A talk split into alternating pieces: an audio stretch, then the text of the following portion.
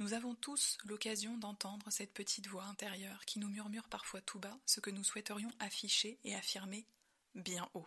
La question est l'écoutons-nous?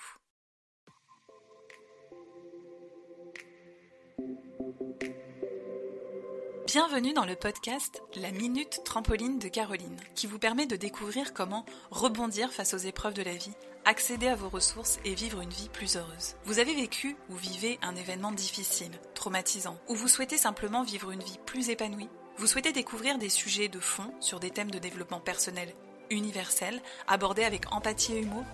Ce podcast est fait pour vous. Je suis Caroline Leflour, auteure, humoriste, thérapeute et résiliente multirécidiviste après un burn-out, un cancer, une infertilité déclarée et j'en passe. J'ai créé ce podcast parce qu'au-delà des épreuves de la vie, j'ai découvert que la résilience est un véritable levier de bonheur, accessible à tous. Vous y découvrirez des témoignages inspirants de personnes comme vous, comme moi et des témoignages d'experts. Vous y trouverez également des trucs et astuces et j'en profiterai aussi pour briser certains tabous. Vous apprendrez en quoi le fait d'adopter une posture de résilience au quotidien peut vous permettre de vous connecter à vos capacités, à vos talents, peut vous permettre de vous développer et d'accéder à votre authenticité. Vous écoutez l'épisode 12, écoutez sa petite voix intérieure. Nous avons tous l'occasion d'entendre cette petite voix intérieure qui nous murmure parfois tout bas ce que nous souhaiterions afficher et affirmer bien haut. La question est l'écoutons-nous? La première fois où j'ai découvert cette petite voix, j'étais à l'armée. Je vous ai pas dit que j'avais fait l'armée? Je peux même dire que l'armée a été mon premier combat. Avec le recul, je peux même dire que c'est la période de ma vie où j'y ai rencontré un adversaire de taille, c'est-à-dire moi-même. Ce que je ne savais pas encore, c'est que j'allais aussi, grâce à cette période, y trouver une alliée pour la suite de ma vie. Je me suis engagée dans l'armée à 19 ans. J'étais engagée volontaire histoire de bien histoire de bien te rappeler que tu as décidé de signer pour en chier. On va pas se le cacher. Comme si engagé ne voulait pas déjà dire volontaire. Non, sincèrement, vous pensez que j'aurais pu m'engager involontairement dans l'armée? Bref, si les recrutements se faisaient en sortie de boîte de nuit à 5h du matin, peut-être que ça aurait pu m'arriver. Complètement saoul, je me serais retrouvée à signer en bas d'une feuille.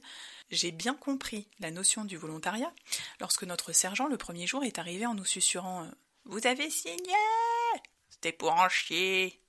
Ah, c'était donc ça Alors là, je vous rassure, j'ai bien identifié que ce n'était pas ma petite voix intérieure qui me parlait. Hein.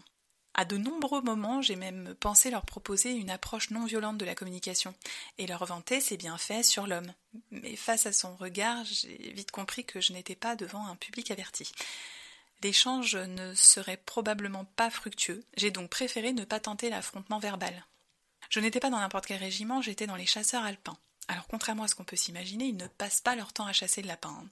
À crapahuter dans la montagne, oui. À apprendre à construire des igloos dans la glace, aussi. Et surtout à courir en short bleu moulant, satiné, dans la neige. Et pour la petite touche alpine, nous courions en chaussures de ski. Tout le monde sait qu'on court beaucoup plus vite en chaussures de ski.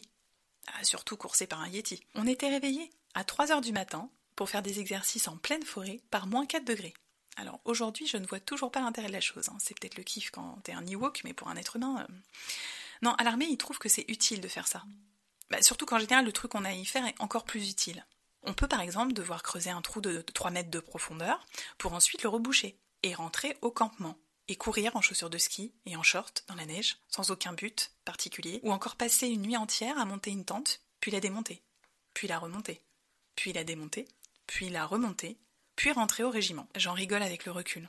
Ces mises à l'épreuve ont tout de même une utilité, celle de nous renforcer, de nous aguerrir. En effet, lorsque l'on est soldat, on cherche aussi très souvent le bon qualificatif à la douleur. Bizarrement, on a du mal. Hein. Avoir super mal, ultra, affreusement, incroyablement, horriblement mal. Si pour moi parfois cela était un supplice, certains y prenaient du plaisir. D'ailleurs, dans certaines pratiques, la limite entre la douleur et la jouissance est très fine, hein, mais cela est un autre sujet. Cela dit, si l'on s'intéresse aux pratiques physiques sportives courantes, lorsque ton corps est soumis à un certain niveau de stress physique, le cerveau se mettrait à libérer des endorphines, qui sont les hormones du plaisir. Non, c'est scientifiquement prouvé. Hein. Je vous en parlerai dans un prochain podcast. Dépassement de soi. Alors l'idée était donc, à l'armée, l'idée était donc de souffrir ensemble. Il m'était très, très, très, très souvent arrivé, après des efforts intenses et violents, de me dire à la fois Tu peux être fier de toi, Caro. Et en même temps, mais qu'est-ce que tu fous là? Pourquoi tu te fais mal comme ça? Le clap de fin de cet épisode militaire s'est produit une nuit où je me suis retrouvée dans une forêt, en exercice de combat. Nous étions une fois de plus réveillés à 3 heures du matin pour faire des exercices en pleine forêt par moins 4 degrés, et cette nuit-là, l'exercice dura à peu près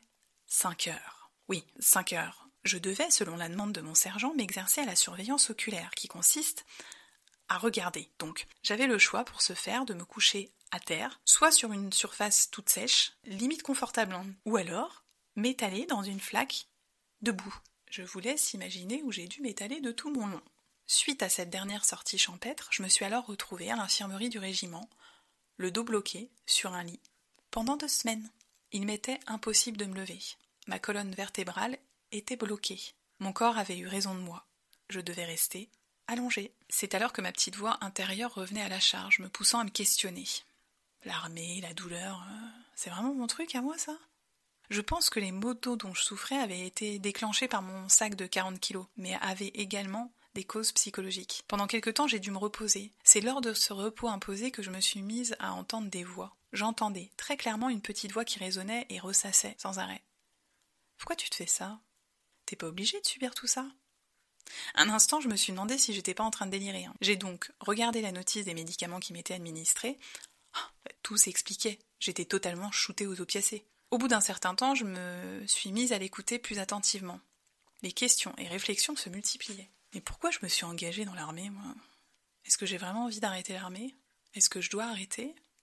J'avais certes conscience que je m'étais engagée plus pour le plaisir de mes parents que pour le mien, mais ainsi, tout le monde était satisfait chez moi. Mes parents, mes grands-parents. Pourquoi cette pensée tourne en boucle dans ma tête?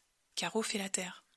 Qu'est-ce que je dois Que je dois l'écouter Comment je vais décider? Maman, je suis paumée. Après que les effets des antidouleurs se soient estompés, je compris qu'il s'agissait de ma voix intérieure. Essayait-elle de me guider pour que j'identifie si l'armée était un choix qui me convenait ou plutôt un choix de raison erroné Je reconnais que ce proverbe fait un peu cliché, hein, mais pourquoi pas?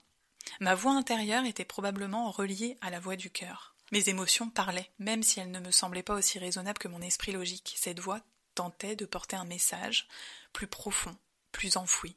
Je n'avais pas le détail factuel de son cheminement pour éclairer ma réflexion, mais peut-être avait-elle raison.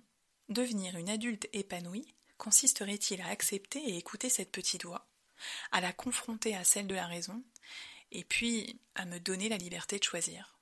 À force de l'entendre sans cesse raisonner, je décidai de m'y confronter. Je pense qu'en m'engageant dans l'armée, je souhaitais me sentir utile et trouver ma place. Mais la réponse la plus claire était celle-ci. Je me suis engagée pour vous, pas pour moi. Oui, j'avais trop intégré l'injonction éducative qui me poussait à être toujours plus forte, à ne jamais baisser les bras. Cependant, il fallait que je me rende à l'évidence. Je n'étais pas faite pour l'armée, ou l'armée n'était pas faite pour moi. Dès qu'un de mes supérieurs me donnait un ordre, je répondais Excusez-moi, euh, pourquoi J'ai découvert que j'étais composée de cette fonctionnalité, un pourquoi intégré. Ça ne pouvait pas coller. Évidemment, je mesurais bien l'impact que cette décision allait provoquer au sein de ma famille. J'ai donc décidé de consulter quelques personnes que j'identifiais comme des alliés afin de pouvoir être confrontée à ma décision. Mais rien n'y faisait. J'étais décidément la seule à pouvoir trancher. Finalement, toutes ces épreuves physiques et psychologiques vécues au sein de ce régiment m'avaient permis de grandir et de prendre confiance en moi, et m'avaient donné la force nécessaire pour apprendre la première et la plus importante décision de ma vie dire non à l'armée. Voici quelques trucs et astuces pour vous aider à écouter votre petite voix intérieure. Alors, essayez d'identifier les décisions ou les choix que vous avez faits à contre-coeur au cours de votre vie. En vous remémorant ces situations, essayez d'identifier et de vous rappeler ce que votre petite voix intérieure vous soufflait. Par exemple, votre petite voix vous dit Je sens pas du tout, mais vous y allez quand même. À présent, arrivez-vous à identifier la raison pour laquelle vous n'avez pas écouté cette petite voix?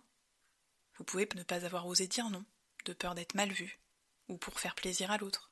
Si vous tentiez d'écouter votre petite voix intérieure, pour peut-être entendre votre voix du cœur.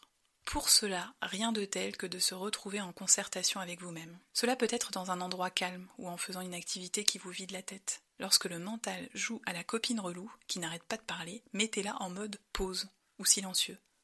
Je vous rassure, hein, pas forcément besoin de gravir l'Everest pour ça.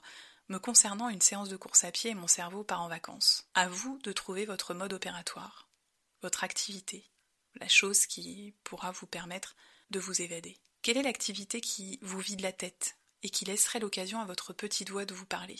Bien des activités apportent cet état. La marche, la méditation, les activités manuelles également, comme la sculpture, le dessin ou le tricot. et caetera.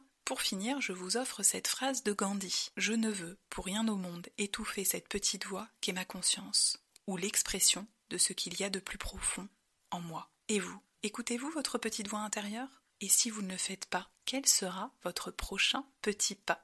Alors n'attendez pas pour activer votre trampoline intérieure et c'est vous N'oubliez pas, résilient un jour, résilient toujours. J'espère que cet épisode vous a plu et vous a apporté. Pour réagir, échanger, me questionner, rejoignez-moi sur Instagram, Facebook, YouTube, TikTok ou encore LinkedIn sur la page Caroline Leflour. Et n'hésitez pas à me partager en commentaire ce qui vous a aidé. Enfin, si vous souhaitez participer à une conférence, un atelier en groupe ou encore bénéficier d'un accompagnement individuel, contactez-moi via mon site internet carolineleflour.com. A bientôt pour le prochain épisode et en attendant, prenez soin de vous.